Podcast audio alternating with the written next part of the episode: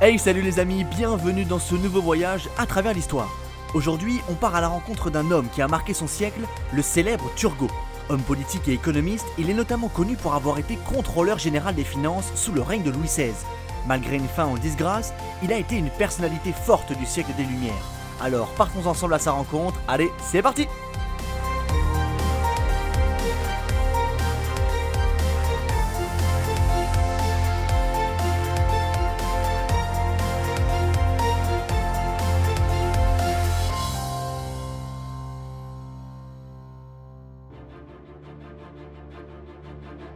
En 1774, la situation économique du royaume de France est dramatique, criblée par un déficit astronomique. Louis XVI n'a guère d'autre choix que de changer de stratégie.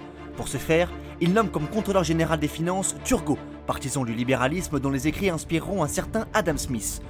Ce passionné de philosophie et de lettres avait déjà fait ses preuves en tant qu'intendant de la généralité de Limoges, dont il avait stimulé l'économie locale. Véritable homme de terrain et d'expérience, il devient rapidement l'une des figures emblématiques du siècle des Lumières. Et pourtant, ce n'est pas la concurrence qui manque.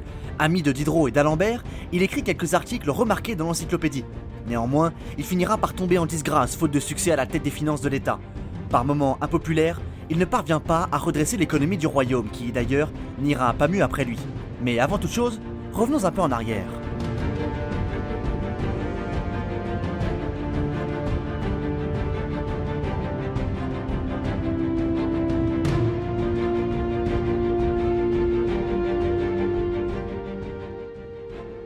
Turgot, de son nom complet Anne-Robert Jacques Turgot, naît le 10 mai 1727 dans la capitale.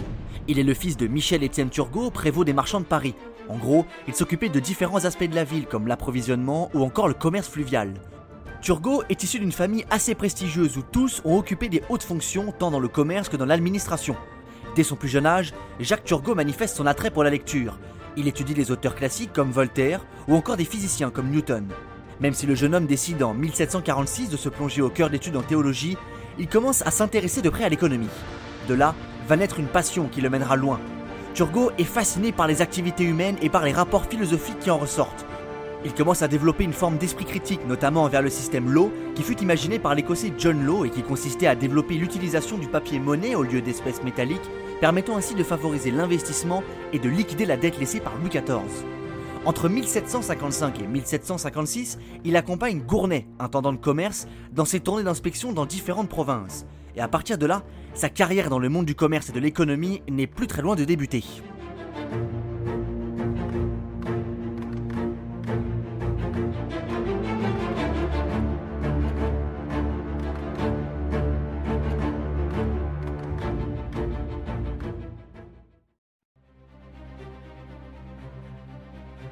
Le 8 août 1761, il est nommé intendant de la généralité de Limoges qui englobe l'actuel Limousin, mais aussi la région d'Angoulême.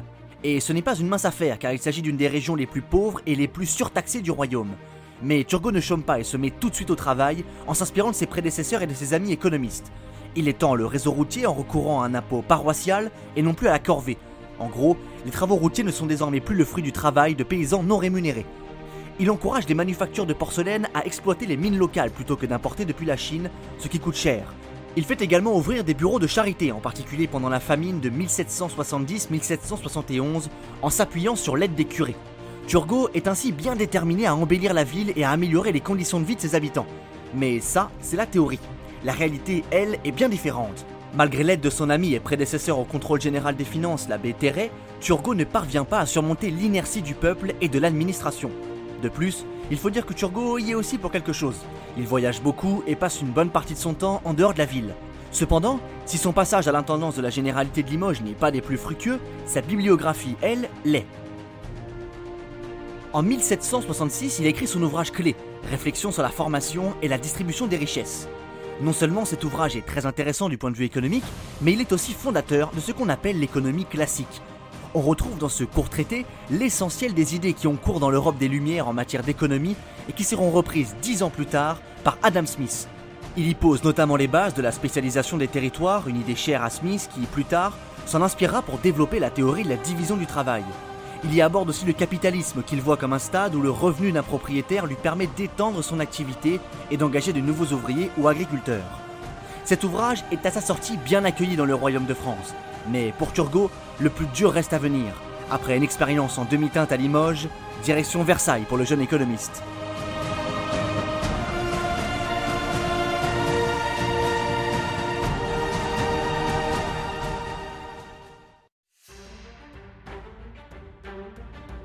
Le 10 mai 1774, Louis XVI accède au trône de France prenant la succession de Louis XV.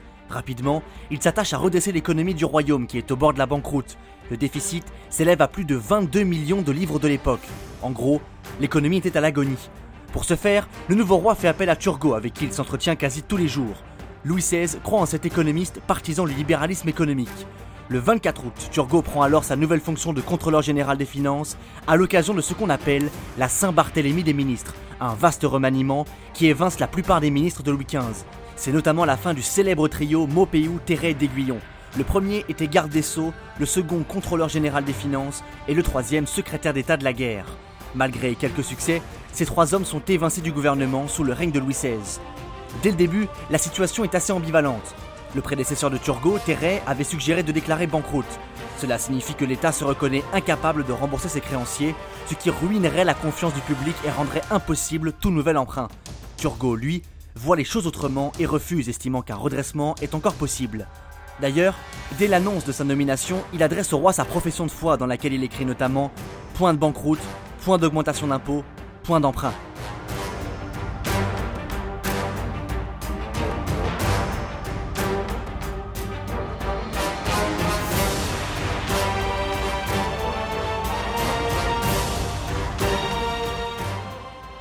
Malgré tout, les réformes de Turgot sont au départ assez timides. Il fait des économies en taillant dans les dépenses de la maison du roi et en supprimant les corps de parade.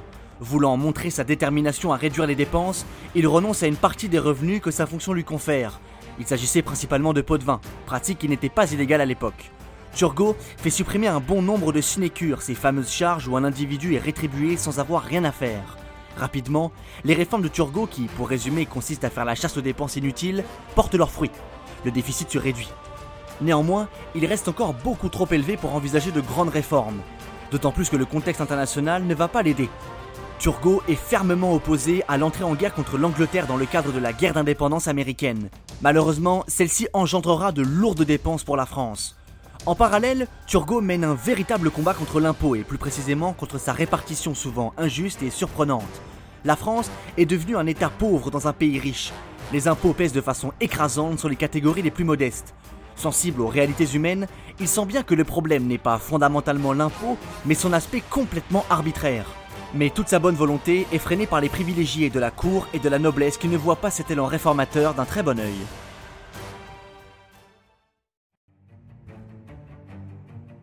En parallèle de mesures financières, Turgot, en bon économiste libéral qu'il est, s'attaque à la question du commerce international. Sa priorité est de rétablir le libre-échange dans le domaine du grain. Il commence notamment par supprimer le droit de halage qui obligeait les commerçants à payer une sorte de taxe pour exporter leurs marchandises. Il impose également la liberté de stocker, de vendre et d'exporter. Ainsi, en cas de pénurie due par exemple à une hausse des prix, une répartition équilibrée sur l'ensemble du royaume serait théoriquement assurée. Mais encore une fois, le contrôleur général des finances se heurte à l'opposition du gouvernement et du roi lui-même. Surtout, il engage la réforme sans prendre en compte la conjoncture. Or là, on est à la veille d'une mauvaise récolte et le peuple ne manquera pas de mettre la pénurie sur le compte des réformes de Turgot. Il s'attire les foudres de la population qui rejette les maux de la société sur la gestion des finances de Turgot. Et c'est dans ce contexte que vont éclater des émeutes dans différentes villes. Par la suite, Turgot va rapidement se perdre dans les réformes et surtout, il va perdre quelque chose de précieux, le soutien du roi.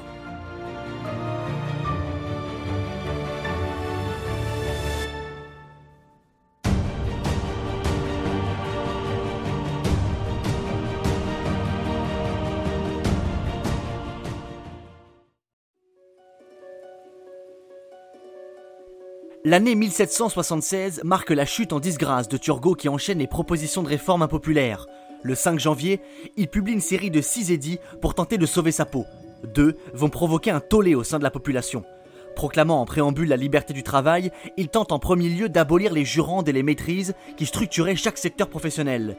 Ces dernières étaient des associations qui s'organisaient de façon hiérarchique avec des maîtres en haut de la pyramide, des compagnons, puis des apprentis en bas de l'échelle. Dérivées des corporations du Moyen Âge, ces institutions avaient perdu de leur popularité avec le temps.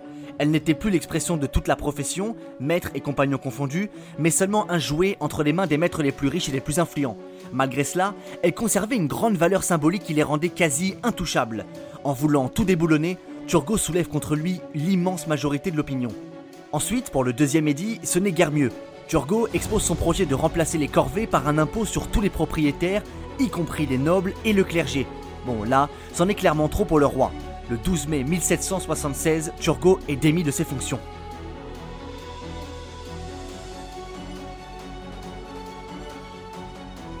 Turgot finit sa vie dans sa passion, les lettres et la philosophie. Il s'éteint le 18 mars 1781, puis est inhumé auprès de son père. Turgot laisse derrière lui un bilan mitigé. Il a certes été un visionnaire en tentant d'impulser des réformes libérales dans le royaume, mais dans le même temps, il s'est mis le peuple et la cour à dos.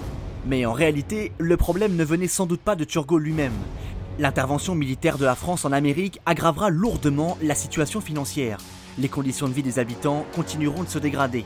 Et la suite, vous la connaissez, c'est la révolution. Mais ça, c'est une autre histoire.